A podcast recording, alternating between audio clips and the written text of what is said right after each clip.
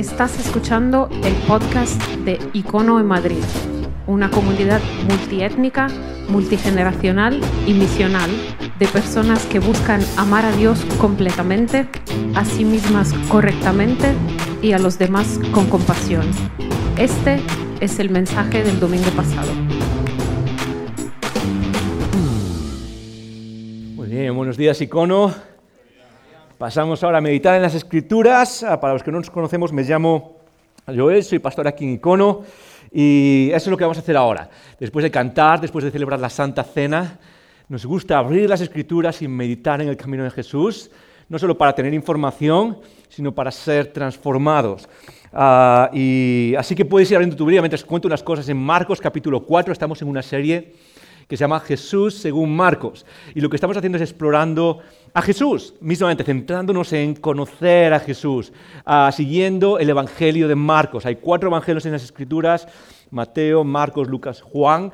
Los cuatro nos, nos cuentan la vida de Jesús, su ministerio y qué significado tiene cuando Él murió y resucitó y qué significado tiene para nuestras vidas, sus enseñanzas. Entonces lo que estamos haciendo durante varias semanas es explorar algunos momentos, algunos milagros y algunos mensajes de Jesús para tratar de conocerle, de estar, quizás podemos usar esta palabra, sobrefamiliarizados, si es que se puede llegar a estar, eso, sobrefamiliarizados con Jesús, que resuene su voz en nosotros, que sea más familiar su imagen, su voz, quién es, que la imagen del mundo o los mensajes del mundo. Ah, y como dice Jesús, como Él nos enseñó, como dice uno de los evangelios, Jesús hablando de sus discípulos, de nosotros, de aquellos que seguimos a Jesús, dice, mis ovejas conocen mi voz. Mis ovejas conocen mi voz, usando esa metáfora pastoral. Y lo que está tratando de decirnos Jesús es que aquellos que le seguimos llega a un punto en el que en el que discernimos, en el que es tan familiar que podemos ver a Jesús hablar en nuestras vidas, reconocer su voz. Así que eso es lo que tratamos de hacer con esta serie, profundizar, meternos en Jesús, en, la vida de Jesús, seguir su camino y poder conocerle. Que, su voz resuene en nuestras vidas. Así que eso es lo que vamos a hacer. Hoy nos vamos a parar en Marcos capítulo 4. Y antes de empezar, antes de empezar, quiero hacer un par de cosas. La primera es, ah, sabéis que Icono ah, muchas de las cosas no pasan el domingo, pasan ah, por semana, por ejemplo. Mucha gente, y siempre hablamos, es algo que para nosotros es fundamental, es los equipos que están sirviendo, montón de voluntarios que hacen montón de cosas por semana para que podamos seguir adelante con la misión que tenemos, que podamos seguir reflejando la belleza de quién es Dios y quizás poder ser Mm, ese medio que Dios usa para que ah, la gente pueda conocer su belleza en sus vidas, conocerla de una manera que quizás no sabían que existía. A un montón de gente, a un montón de gente que invierte en todos los que estamos aquí, en discipulado. Y ah, esta semana ah, uno de esos grupos, uno de esos equipos son los facilitadores. Quiero mencionar a los facilitadores de los iconogrupos. Los facilitadores de los iconogrupos son las personas que dan el paso y deciden abrir grupos de personas. Los iconogrupos son grupos de más o menos entre 6 y 12 personas, no más, no más que se juntan por semana y, crean comunidad. La idea es juntarse, charlar, conversar sobre la fe, que es algo que no hacemos, hablar sobre nuestra propia fe y habituarnos a hablar sobre eso, a procesar las cosas en alto. Y lo que hacemos es procesar lo que hemos hablado aquí el domingo, llevarlo a los grupos e intercambiar esas, esas opiniones, pero también lo que hacemos es abrirnos a compartir lo que llevamos dentro, practicar vulnerabilidad, que es una parte importante de nuestra vida para crecer a conocer a otras personas, no en el, plan evento, que es lo que practicamos hoy en día muchas veces. Queremos, quiero conocer a gente y lo hacemos en plan de voy a una fiesta, voy... Y no funciona tanto así, sino que es algo más lento, es construir relaciones semana tras semana en un ambiente seguro donde tú puedes compartir cualquier cosa. Y ah, todo eso está bañado en oración, es el lugar de la oración, es el lugar donde practicamos la oración, aparte de tener un equipo de oración. Ahí oramos por Ah, unos por otros y compartimos las cargas y nos preguntamos, ¿cómo van las cosas? Es el lugar donde conectamos realmente. Y todo eso lo hacen posible los facilitadores. Ah, ayer tuvimos, eh, ah, durante la temporada, que va desde septiembre más o menos hasta junio, Ah, tenemos varias veces en donde juntamos a los facilitadores y hablamos de algunas cosas para crecer juntos y para que puedan servir mejor ah, y para ganar un poco de perspectiva. Y ayer tuvimos una de esas quedadas, creo que tenemos aquí, eso, tenemos aquí a los facilitadores. ¿Podemos darles un aplauso a todos los facilitadores? ¿Podemos darles un aplauso? Eso es. Eso es, genial. Tuvimos a casi todos, faltaban algunos, pero creo que eh, menos uno o dos grupos estaban todos representados. Tenemos aquí delante a Israel, que es el coordinador de iconogrupos, y estuvo compartiendo sobre algunas cosas y ah, después comimos juntos.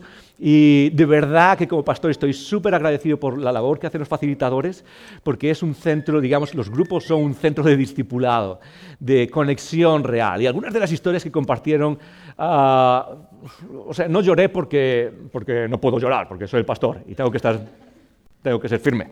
Ah, pero, pero, eran increíbles. Escuchar cómo hablaban unos de otros y de cómo las personas van creciendo y ah, creando hábitos de vida. Y, ah, fue increíble. Así que gracias facilitadores por todo lo que hacéis y si no estás en un grupo quiero invitarte a que seas parte.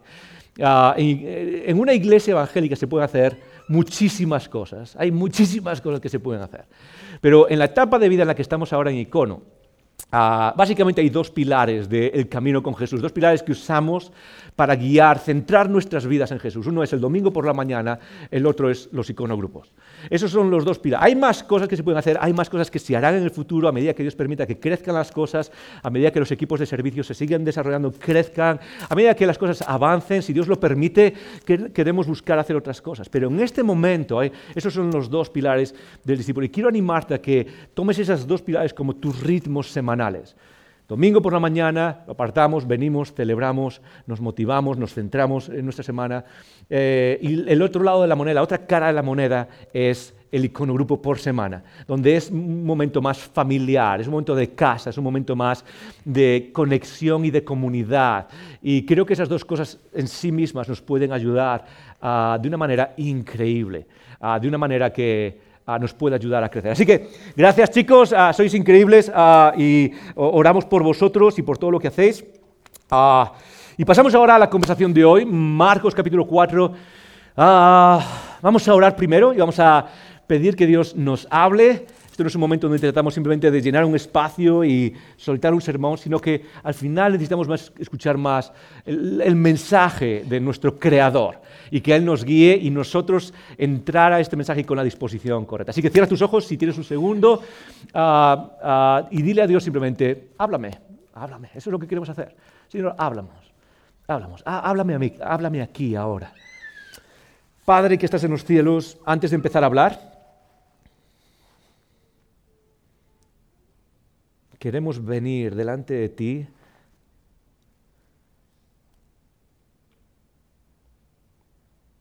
como personas que buscan, Señor, con la expectativa de que tú puedes hablarnos a cada uno de nosotros aquí. Señor, lo que queremos pedir es que en medio de esta conversación que vamos a tener ahora, tú te hagas presente de alguna manera por tu espíritu para hablarnos con esa voz que transforma, con esa voz que creó el universo al principio, con esa voz que redime en Cristo, con esa voz que guía a través del Espíritu, Señor.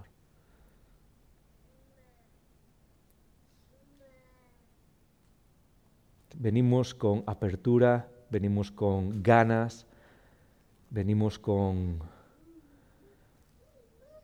deseo de escucharte, Señor, más allá de este momento, más allá de la retórica.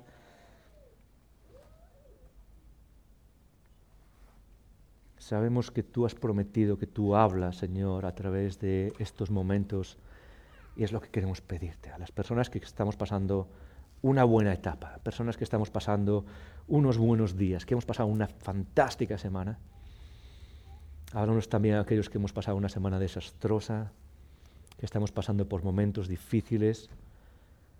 Señor, que de alguna manera en las palabras de ahora, en la conversación de ahora, podamos encontrar ah, un poco más de tu belleza, un poco más de tu luz, un poco más de tu vida, que permitas abrirnos ah, esa ventana, abrir esa ventana a la belleza celestial que puede guiar nuestras vidas, Señor, que alimenta nuestras vidas.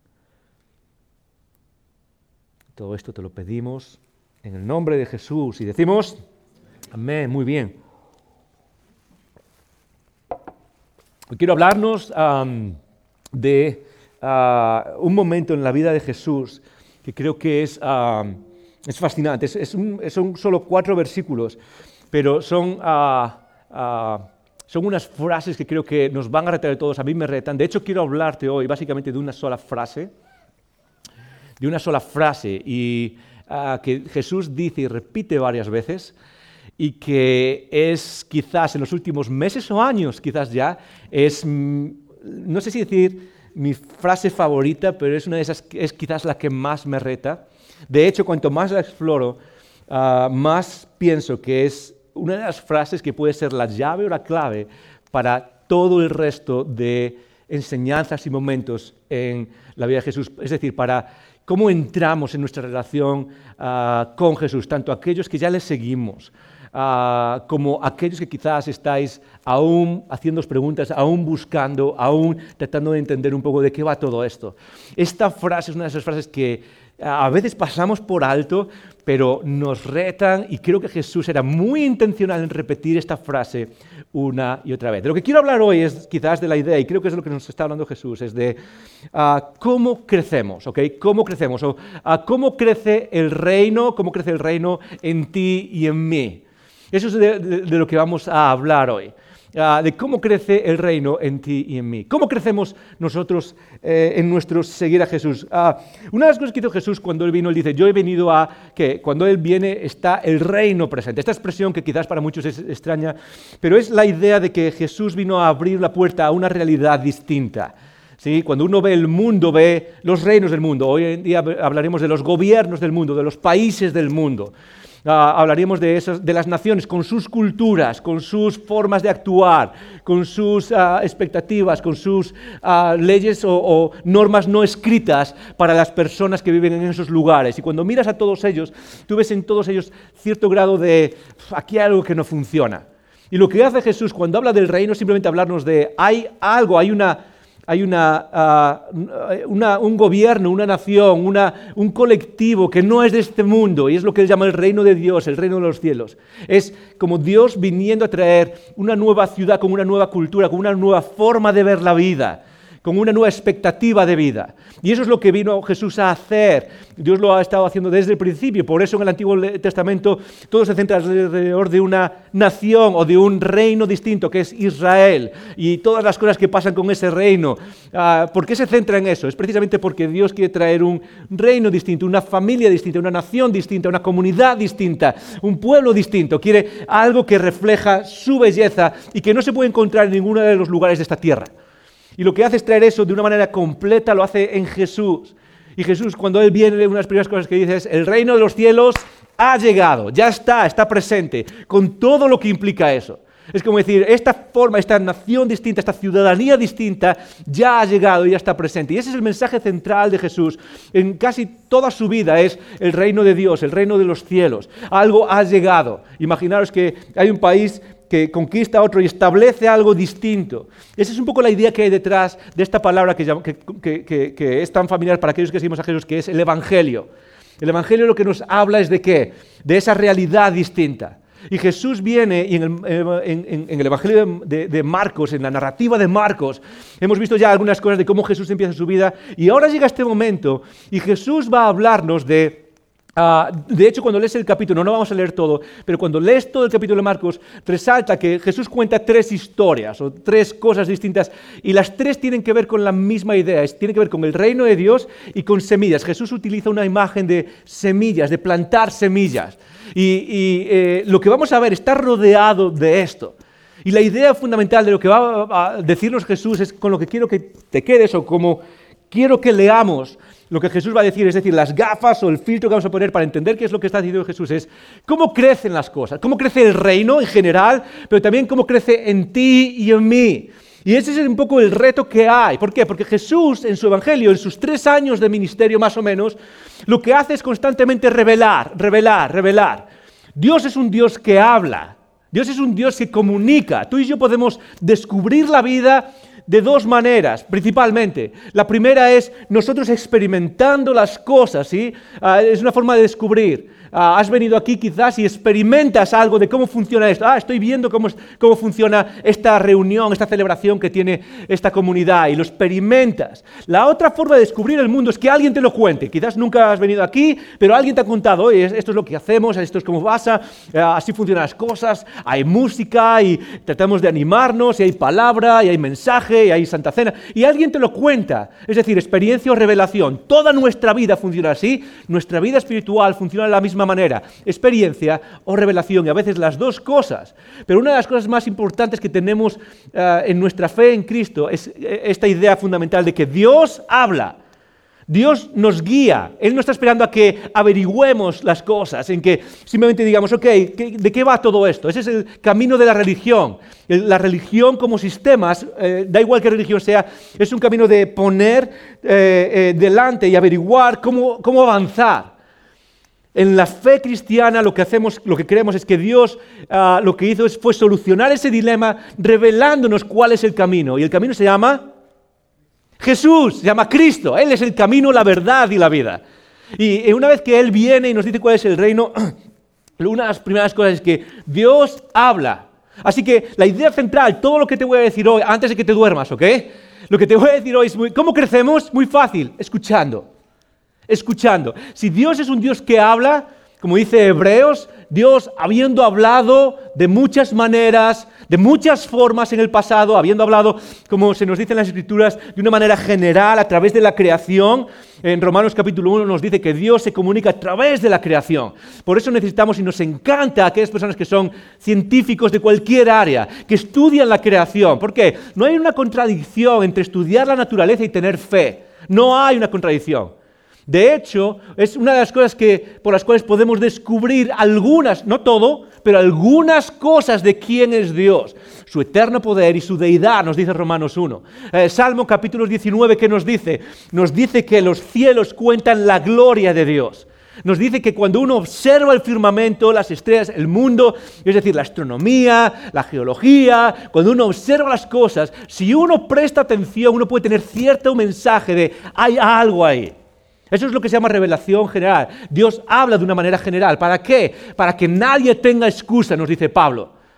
Hace muchos años a, un filósofo famoso que eh, se llama Russell, ah, le preguntaron, es un famoso ateo, le escribe un libro que se llama ¿Por qué no soy cristiano? ¿Por qué soy ateo? Y famosísimo, famosísimo ah, filósofo. Le preguntaron, ¿qué pasa si cuando llegues al cielo ah, bueno, o sea, que cuando te mueras resulta que Dios está ahí, ¿qué le dirías a Dios? Y su respuesta es, ¿por qué no me has dado más evidencia? No me diste suficiente evidencia. Y es curioso, porque hace dos mil años escribió un, texto en las Escrituras donde dice que el, universo mismo nos da suficiente evidencia, de tal manera que nadie tiene excusa. Pero hay una parte que esa parte de la revelación general no es suficiente para que encontremos a Dios. Dios nos habla en la revelación especial y nos guía. Dios es un Dios que se comunica eh, eh, de manera completa como lo hace en Cristo Jesús. Y cuando Jesús viene y empieza a hablar, empieza a comunicarnos cosas igual que lo había hecho Dios, pero de una manera completa, de una manera madura. ¿sí? Es igual que cuando yo tengo a mis hijas ahora, yo tengo una hija de dos años, y ella me hace una pregunta, le respondo de acuerdo a su edad, cuando crezca le responderé de acuerdo a la edad madura que tiene. Y en Cristo encontramos una revelación madura, una revelación completa, una revelación de quién es Dios, cuál es el camino y eh, cómo podemos eh, tener una relación con el Padre. ¿Cómo crecemos? Muy fácil, desarrollando esa habilidad que se llama escuchar escuchar. Y es una de las ah, ah, habilidades que más nos cuestan. Al ser humano siempre nos han costado y nos cuesta hoy en día. ¿Por qué? ¿Por qué nos cuesta escuchar? Y esto es un poco, vamos a, empezamos a tirarnos a la piscina de qué es lo que nos va a enseñar Jesús, cómo te va a retar a ti, tanto si sigues a Jesús desde hace mucho tiempo como si estás empezando ahora, como si aún estás haciéndote esas preguntas acerca de quién es Jesús, lo, que va a hacer es retarte en cuanto a eso, es cómo escuchar y por qué nos cuesta tanto escuchar. Ah, y la respuesta muchas veces tiene que ver con nuestra actitud, nuestra disposición. En el mundo de hoy nos cuesta muchísimo escuchar. ¿Por qué? Porque somos personas que estamos mucho más interesadas en mostrarnos al mundo, en mostrar nuestra valía. El mundo, sobre todo el mundo de las redes sociales, es un mundo donde todo el mundo está en, el borde de su asiento, es como que están tratando de esperar su oportunidad para mostrar quién soy, ¿sí? para que todo el mundo vea quién soy. Y esa es la actitud contraria a la disposición de escuchar. Porque la disposición de escuchar es una, disposición donde no estoy buscando qué decir constantemente. ¿sí? Es un poco lo que en psicología, cuando se hace consejería para matrimonios, parejas, para noviazgo, y se puede aplicar casi en cualquier cosa, incluso en liderazgos y en personas, es lo que se llama escucha activa. Y es una escucha donde no estás pensando ya en qué decir, sino das un paso atrás y estás manifestando una, una posición de apertura donde escuchas donde, te paras, donde recibes y donde procesas las cosas sin tratar de estar diciendo, ah, sin tratar de estar esperando el momento donde ahora voy a decir yo lo mío, ahora voy a mostrar al mundo cuál es mi valía, cuánto valgo. Y en un mundo donde, donde se practica eso y donde se valora eso y donde se premia eso, es muy difícil practicar la escucha y mucho más practicarlo a Jesús. Y a ti y a mí, Jesús, antes de empezar en la narrativa, antes de empezar a todo su ministerio. Es decir, estamos aún en los primeros capítulos de Marcos. Aún quedan tres años por delante de la vida de Jesús. No vamos a estar tres años hablando de Jesús, pero vamos a seguir estos tres años de su ministerio. Jesús se va a parar y antes de hablar y de revelarse quién es y antes de hacer los milagros y antes de mirar todas estas cosas que, Él va a hacer y sus mensajes, es como que se para un segundo y dice, ok, os voy a hablar del reino, pero quiero que escuchéis eso antes. Es como que se lo dice a sus discípulos, pero se lo dice a todo el mundo. Necesitáis escuchar esto antes de que sigamos adelante. Porque esto es fundamental. Si quieres tener una relación conmigo, si queremos crecer, si queremos que ese reino crezca, tenemos que escuchar esto. Tenemos que aprender a escuchar, tenemos que enfocarnos en cómo escuchamos, en cómo escuchamos.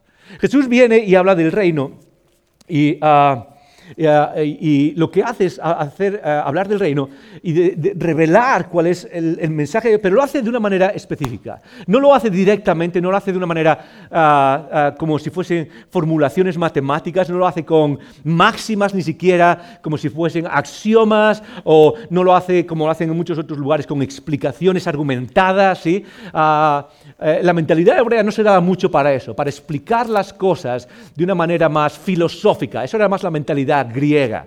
La mentalidad hebrea es una mentalidad ah, dada a la sabiduría y dada a una forma más encarnada de sabiduría, no tan abstracta. La abstracción es salirse de lo concreto y explicar las cosas en términos, en formulaciones filosóficas, abstractas, ¿sí? Ah, la mentalidad hebrea no se da eso. La mentalidad hebrea lo que hace es explicar las cosas de manera más concreta, más encarnada. ¿Y, cómo hace entonces... Ah, Jesús para explicar esas realidades abstractas del reino? ¿Cómo hace Jesús para explicar, para, traer a nuestra mente concreta qué es lo que está pasando a nivel celestial y qué es lo que está pasando en, en, el reino? ¿Cuál es el plan de Dios para salvar a la humanidad y todas estas cosas? Y lo hace a través de historias. Lo hace a través de historias o parábolas. Esa es la, la, palabra que usamos. Jesús cuenta muchas parábolas. Jesús enseña a través de parábolas. Las parábolas son historias. Y lo que hace Jesús es seguir el camino de la sabiduría encarnada, podríamos llamarlo. Para muchos de nosotros, sobre todo con nuestra herencia griega y nuestra herencia romana, la sabiduría funciona en términos abstractos y filosóficos. Y nos ponemos a hablar, por ejemplo, de, ah, qué es el amor. Entonces tenemos una discusión de qué es el amor y sacamos argumentos. ¿sí? O qué es la justicia.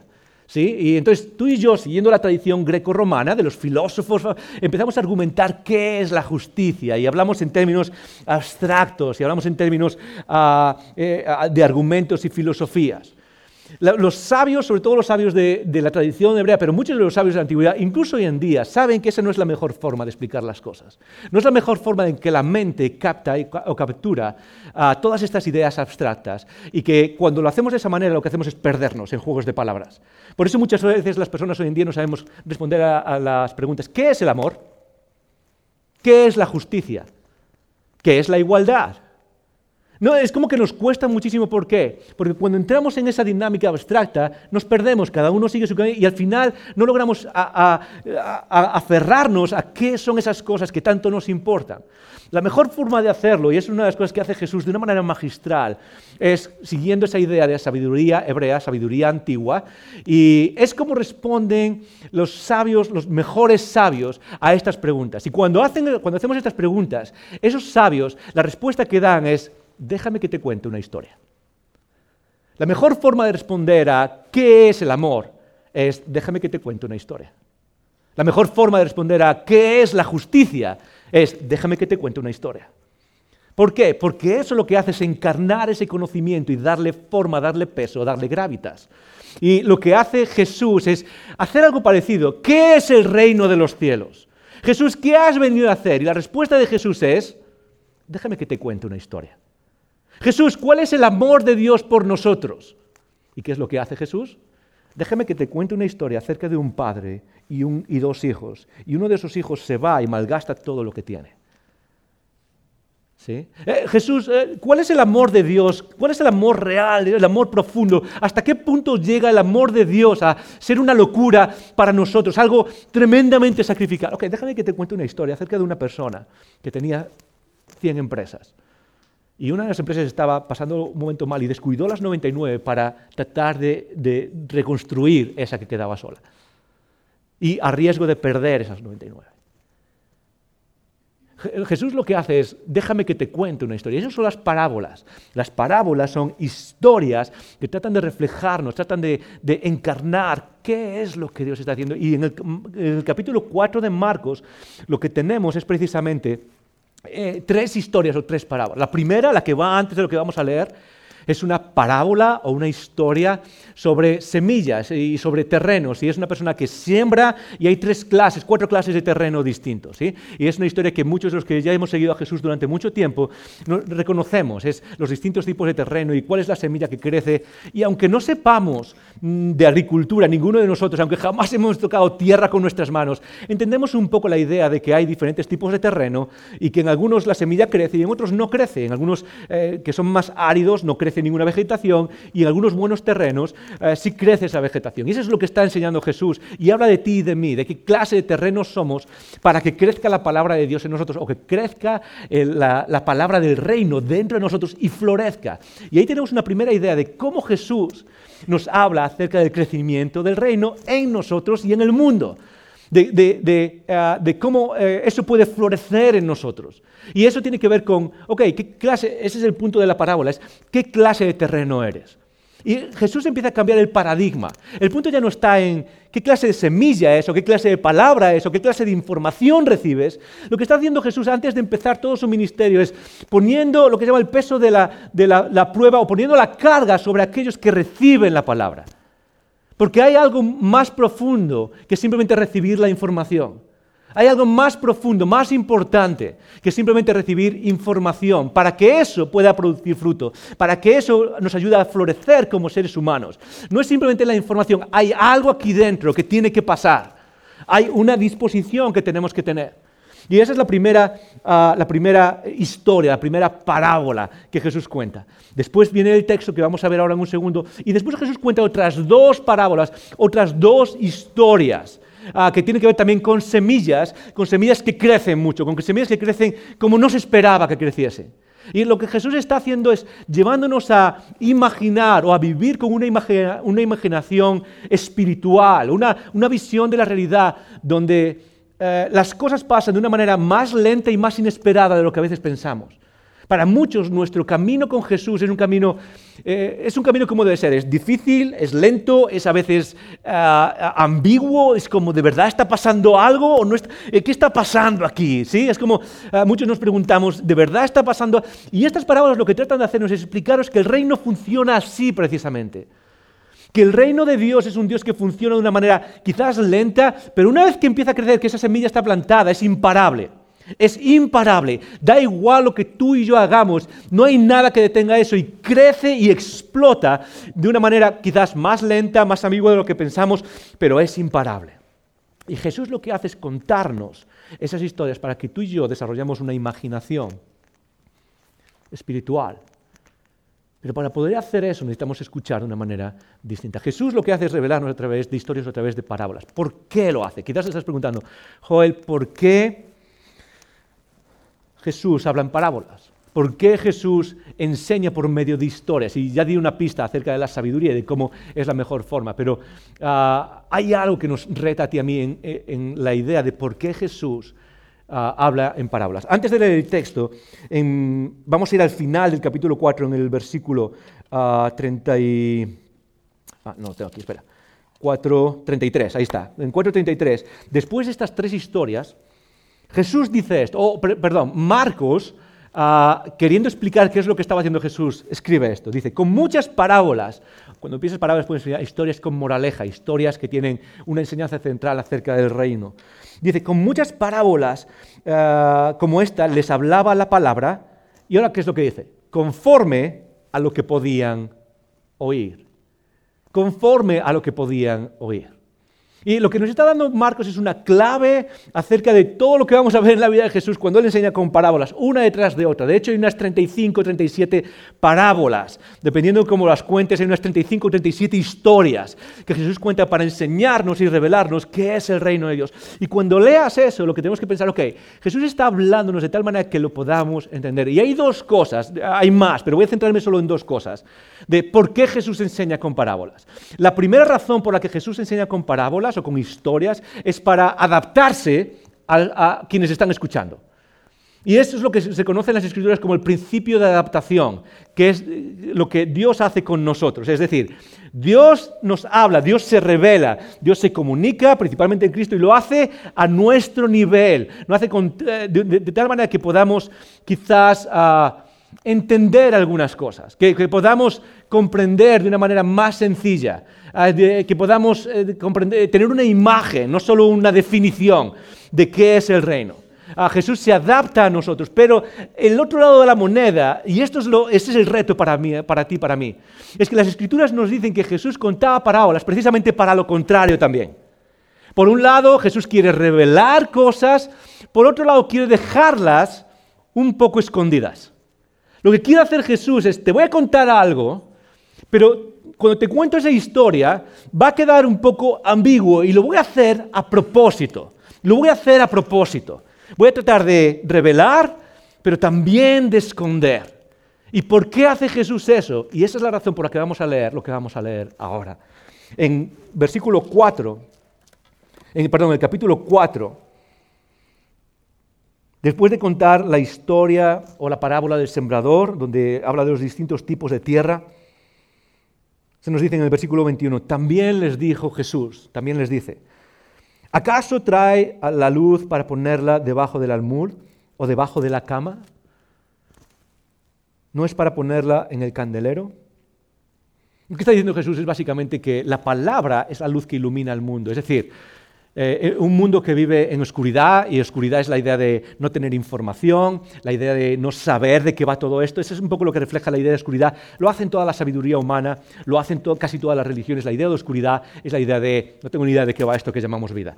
Y lo que hace la luz es traer es iluminar la vida y decir, ok, aquí está, eh, ahora entiendo. ¿ah? Es como decir, ajá, ahora entiendo de qué va todo esto. Y lo que hace la palabra de Dios, lo que hace el reino de Dios, lo que a través de la palabra es iluminarnos. Pero lo que dice Jesús es, esta palabra o esta eh, semilla, y lo que hace es cambiar de una, de una metáfora a otra, de la palabra del sembrador a la, imagen a la idea de la luz y la oscuridad. Lo que trata de decirnos Jesús es que esa palabra o esa semilla nunca permanece del todo oculta, sino que crece. No está para ponerla debajo de un candelero. Y hay otros textos donde utiliza la misma imagen y Jesús lo que nos está llevando es a decir, nos, nos está llevando a qué? A entender que esa luz o esa palabra es algo que crece y que se comparte de manera pública con todo el mundo, que no podemos vivir en secreto, que esa palabra con nosotros no es algo para quedarnos a nosotros. De hecho, en el versículo 22 dice, porque no hay nada oculto que no haya de ser manifestado, ni escondido que no haya de salir a la luz. Y la idea, tal y como la cuenta Marcos, es que aquello que parece que está un poco velado en nuestras vidas, aquello que parece que está un poco ambiguo, tarde o temprano sale, tarde o temprano se revela. Eh, quizás para muchos la experiencia de Jesús es una experiencia ambigua. Ah, no sé muy bien cómo entenderlo. Es una experiencia que está un poco nublada, borrosa. Y Jesús nos empieza diciendo que una vez que esa semilla crece, es, explota. Y de la misma manera lo que nos dice es, parece que las cosas a veces están un poco escondidas, un poco nubladas, difíciles de entender, y, a donde nos quieres llevar es a, recordarnos, a ti y a mí, que si seguimos el camino tal y como vamos a leer un segundo, si seguimos luchando, si seguimos escuchando, tarde o temprano eso que parece que está escondido se va a revelar, va a ser, como luz en nuestras vidas.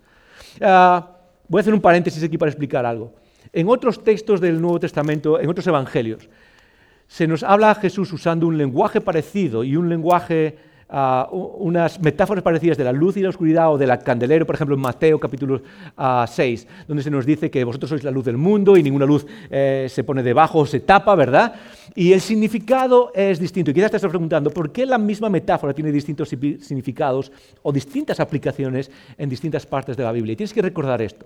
Es muy posible que cuando Jesús hablaba de una cosa, no lo hubiese dicho solo una vez Jesús habló durante tres años en distintos pueblos, en distintos lugares, y es muy posible que él repitiese historias una y otra vez, que repitiese máximas espirituales una y otra vez, que repitiese verdades acerca del reino una y otra vez. Y la, aplicación de esas verdades cambia dependiendo del contexto o del momento en el que Jesús está enseñando. Por eso a veces tienen eh, aplicaciones distintas en distintas partes de la vida de Jesús. Simplemente para que entendamos cuando leemos eh, la misma idea o la misma enseñanza en distintos lugares puede tener implicaciones distintas. ¿Por qué? Porque Jesús enseñaba en distintos lugares eh, las mismas cosas una y otra vez. Ok, volvemos al texto. Porque no hay nada oculto que no haya de ser manifestado, ni escondido que no haya de salir a la luz. Increíble. ¿Qué significa esto? Lo que significa es, lo va a explicar en la siguiente frase, y en la siguiente frase es, una de las frases que más me fascina. Una de las frases que más me llaman la atención de Jesús, y es simplemente esta frase. Si alguno tiene oídos para oír, oiga.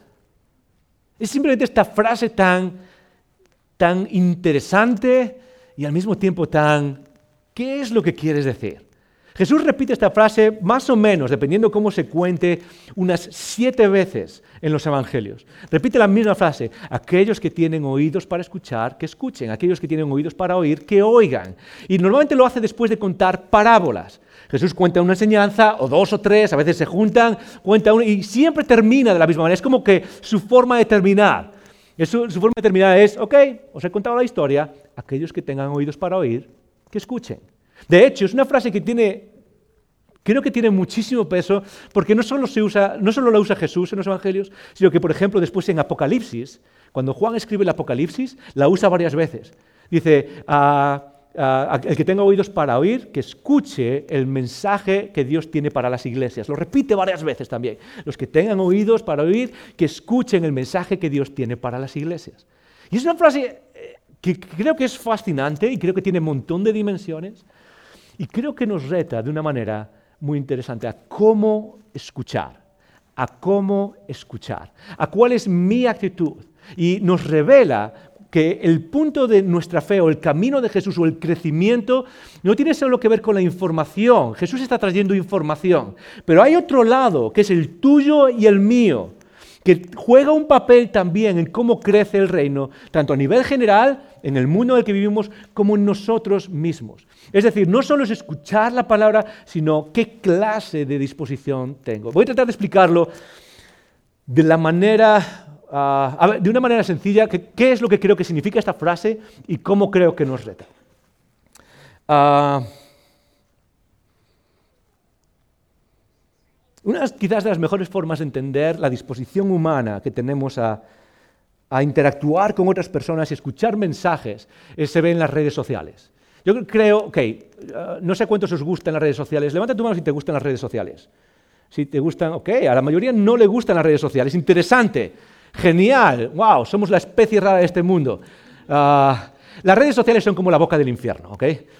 Es como, de ahí solo sale, es lo peor que sale del mundo. Y de hecho, es interesante que aquellos que estamos en redes sociales, yo trato de evitar las redes sociales lo más que puedo. Si vas a mis redes sociales vas a ver que apenas publico, intento, intento estar más, no sé, o sea, creo que hay mucho muy buen potencial, pero también creo que nos perjudica muchísimo a nivel de salud mental el pasar demasiado tiempo. Y lo hago, ¿ok? No solo no, solo no publico, pero sí paso tiempo en redes sociales, pero de verdad creo que es algo que es... Ah, Creo que eso es muy bueno para nuestra salud mental. Pero sobre todo hay un área de las redes sociales ah, que es específicamente dañino y es en los comentarios. ¿Alguna vez has pasado por comentarios cuando alguien pone en las redes sociales algo y dices, ok, esto es interesante lo que pone, y de repente ves los comentarios y ves la evolución de los comentarios y dices tú, ¿qué está pasando? ¿En qué dimensión me he metido? ¿Sí? O sea, es como, hay algo que me he perdido de cómo funciona la frecuencia humana en su nivel mental. O sea, es como, hay algo que no ah, tiene. Por ejemplo, uh, imaginaos que yo pongo en Twitter una frase tan sencilla que es real. Por ejemplo, me encanta el cielo azul de Madrid. Imaginaos que pongo en, Twitter una frase como esta. Me encanta el cielo azul de Madrid. Me encanta. Bueno, ya no es Twitter, ahora se llama X, ¿verdad? Yo sigo llamándolo Twitter. Eh, lo llamaré Twitter toda la vida, no me gusta X. Y, me encanta el cielo azul de Madrid. Y es cierto, es una verdad, me encanta el cielo azul de Madrid. Ah, me encanta cuando hace en Madrid aquí frío y está todo, y uno tiene que ponerse una chaqueta y sale a la calle por la mañana. Sí, voy a llevar a las niñas al colegio quizás y está el cielo azul de Madrid, está completamente despejado, no hay ni una sola nube. Ah, ¿A cuántos os llama la atención el cielo azul de Madrid? Es precioso. Para aquellos que hemos nacido, yo nací en el norte de España y eh, en, la zona donde nací, de 265 días que tiene el año, llueve y está nublado 272. Eh, es como todo el día de un lado, todo el tiempo nublado. Y cuando empezamos a vivir en Madrid, una de las cosas que más me llamó la atención es lo refrescante que es el cielo despejado, el cielo azul de Madrid. Pero así es como funciona en las redes sociales, así es como funciona el mundo en el que vivimos. Es cuando uno pone algo tan tan neutral como esto, tan, una expresión de emoción, puede ser esta, puede ser cualquier otra, pero es una expresión tan, tan neutral como esta, me encanta el cielo azul de Madrid. Muchas de las respuestas van eh, por esta línea. Por ejemplo, algunas de las respuestas van por aquí. El cielo no es realmente azul. ¿Sí? Alguna persona respondería, no, el cielo no es azul, el cielo realmente no tiene color, pero por el, oxígeno y cómo entra la luz y cómo se dispersan los distintos rayos y las distintas frecuencias de la luz, vemos más las, las frecuencias azules y por eso se ve azul. ¿sí? O quizás otra persona respondería, ¿estás diciendo que Galicia es fea? ¿Qué, qué estás diciendo? ¿Que, ¿Que el País Vasco es feo? ¿Sí? O quizás algunas personas dirían, eh, las nubes y la, lluvia y las nubes ah, son necesarias para el campo. Estás diciendo, eh, eh, muchas veces lo que ves en, los comentarios es precisamente esta clase de reacción. Una reacción donde al final todo esto es quizás cierto, algunas no son ciertas, nadie está diciendo, pero la, idea es que todos eh, tenemos una disposición, mostremos en los comentarios una disposición a, voy a poner mi grano que le da el giro y que te va a explicar y que, te, va a tratar de, de, cambiar lo que dijiste al principio, pero si uno lee la frase al principio, uno puede que entenderla, ¿sí o no? Puede que todo esto sea cierto, pero muchas veces lo que digo, si quieres entender lo que estoy diciendo, lo vas a entender, ¿sí? No hay por qué darle esto, todos los giros del mundo, ¿sí o no? Eh, lo que hacemos es, bueno, yo simplemente estoy diciendo el cielo es azul y me gusta. Si quieres entenderlo, puedes entender. No hay mayor dificultad en que puedas entender lo que estoy diciendo.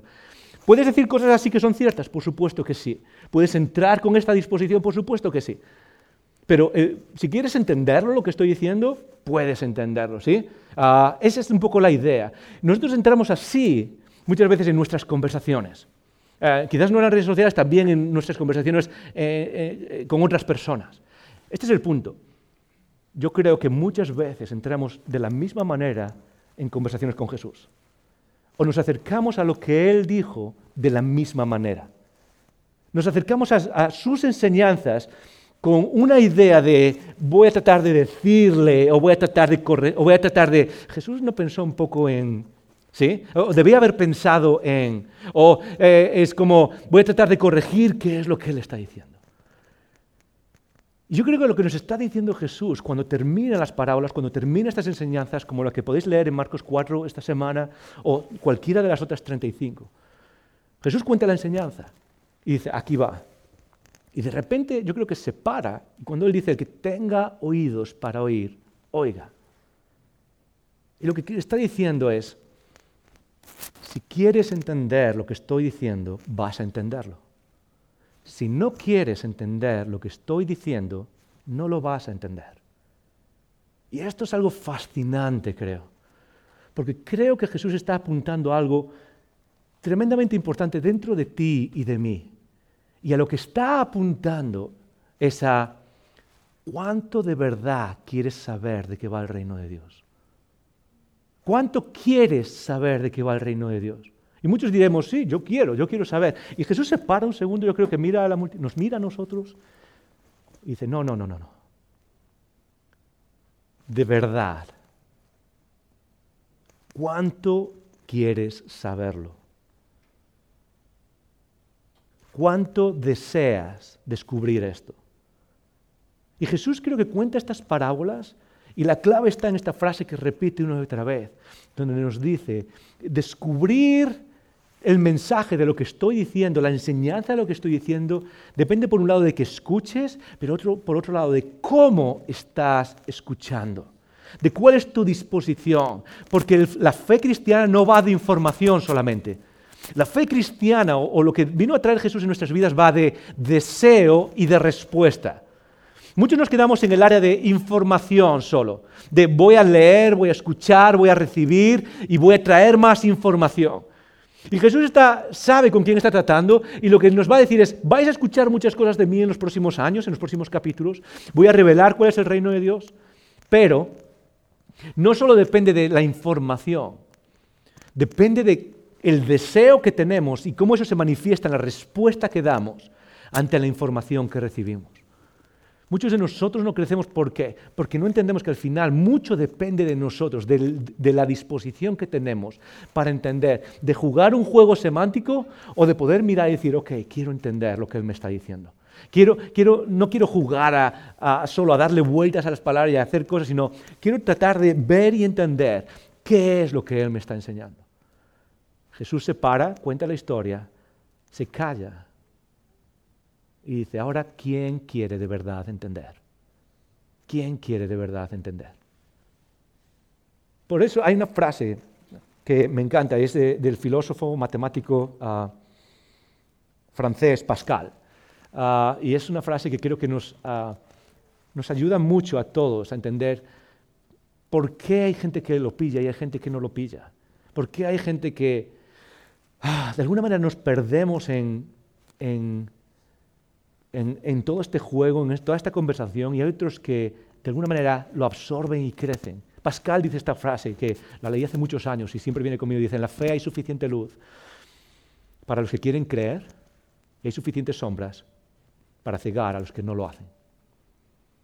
En, otras palabras, en, en el mensaje divino revelado, en la revelación no solo general, sino también específica o especial, en la revelación que tenemos de cómo Dios nos habla y especialmente en las Escrituras y especialmente en Cristo Jesús.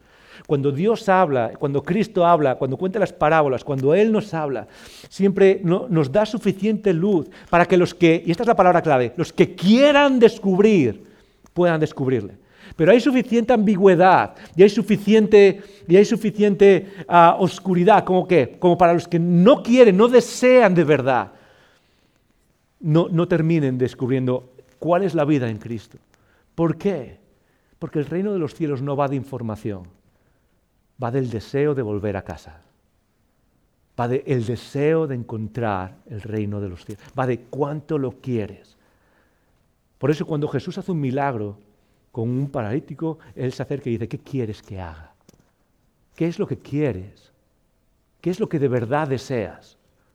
No, no, no, no cómo responderías, cómo levantarías. No, no, ¿qué es lo que de verdad quieres dentro de ti? En lo más profundo de tu, de tu, de tu ser, ¿qué es lo que quieres? ¿Sabes por qué? Porque al final de la vida eso es lo que vas a conseguir. Al final de la vida eso es lo que tienes. Dios es lo suficientemente caballero como para decirle a la gente, hey, si eso es lo que quieres, eso es lo que tienes. Por eso termina termina ah, el, texto de, Jesús eh, en el versículo 24, dice, les dijo también, mirad lo que oís.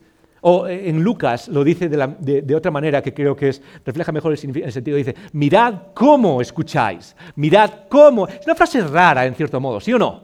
Es, mirad cómo escuchamos. Es que, que tengo que girar la cabeza, escuchar.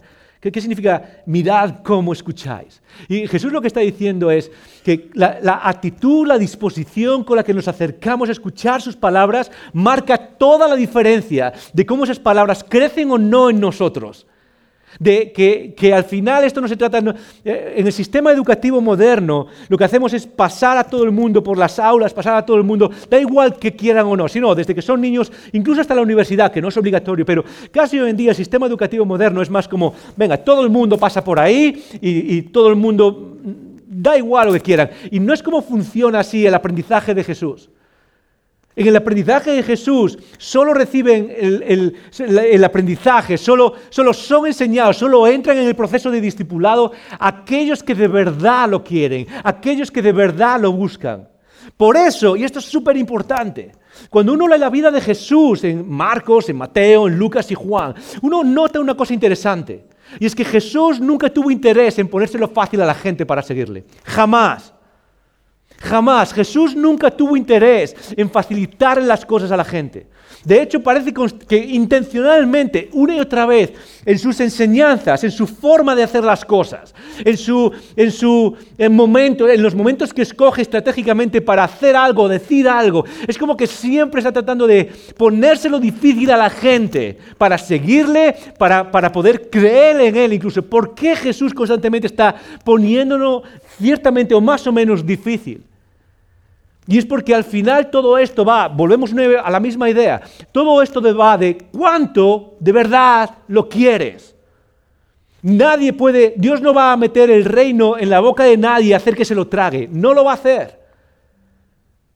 Dios nos ama, nos habla, pero nos está preguntando otra vez, ¿cuánto lo quieres? Porque esa es la clave para que todo esto, la palabra, el reino, florezca dentro de ti. Les dijo también, mirad cómo escucháis, porque con la medida con que medís os será medido. Y aún se os añadirá a vosotros los que oís.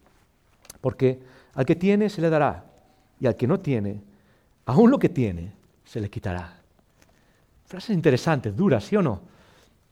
Al que tiene se le dará más, pero al que no tiene, aún lo que tiene se le quitará. Jesús está hablando otra vez de cuánto cuánto nos damos al proceso de aprendizaje, al proceso de escuchar. Y cuando uno muestra apertura y uno viene delante de Dios escuchando esas palabras y diciendo, Dios, quiero más de esto. Dios, deseo de verdad poder entender. Dios, y cuando uno responde de acuerdo a ese deseo, lo que dice Dios, entonces, entonces puedo darte más. Y es como un proceso en el que Dios nos da algo, en el que Jesús, eh, aquellos que somos sus discípulos, nos da un poco y espera a ver qué hacemos con ese poco. Y una vez que respondemos a ese poco, ¿qué es lo que hace? Ok, pues aquí va un poco más.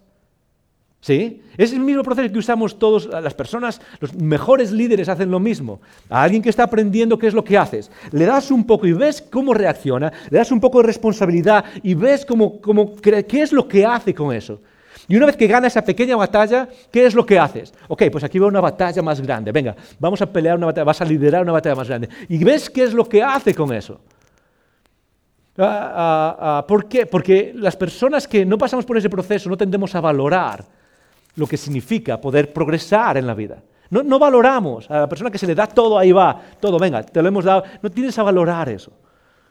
Jesús hace exactamente lo mismo en nuestras vidas. A, a quienes tienen, ¿qué es lo que hace Jesús? Aquellos que tienen lo poco, en lo poco has sido fiel, en lo mucho te pondré manejas lo poco y Jesús dice, voy a darte más. ¿Quieres crecer? ¿Cuál es tu disposición? ¿Cuál es tu actitud? ¿Cuál es tu apertura? ¿Cuál es tu deseo? ¿Quieres que el reino crezca dentro de ti? ¿Quieres que el reino crezca en este mundo? ¿Cómo vienes a escuchar las palabras de Jesús? ¿Cómo respondes ante esas palabras que Jesús pone en ti? ¿Qué clase de respuesta das? Reino de los cielos es como una semilla que se planta en cada uno de nosotros. semilla que quizás al principio parece que no pasa nada, pero crece y crece y crece y crece y crece. Vamos a orar. Padre que estás en los cielos, volvemos delante de ti pidiéndote que uses estas palabras, esta conversación, para hablarnos a cada uno de nosotros, aquí donde estamos en nuestra situación. Para que tu espíritu use estas palabras, esta conversación, y retes nuestras vidas en el camino de Jesús. Te lo pedimos en el nombre de nuestro Señor.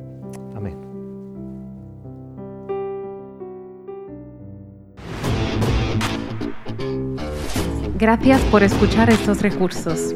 Esperamos que te haya retado y motivado a vivir arriba, adentro y afuera.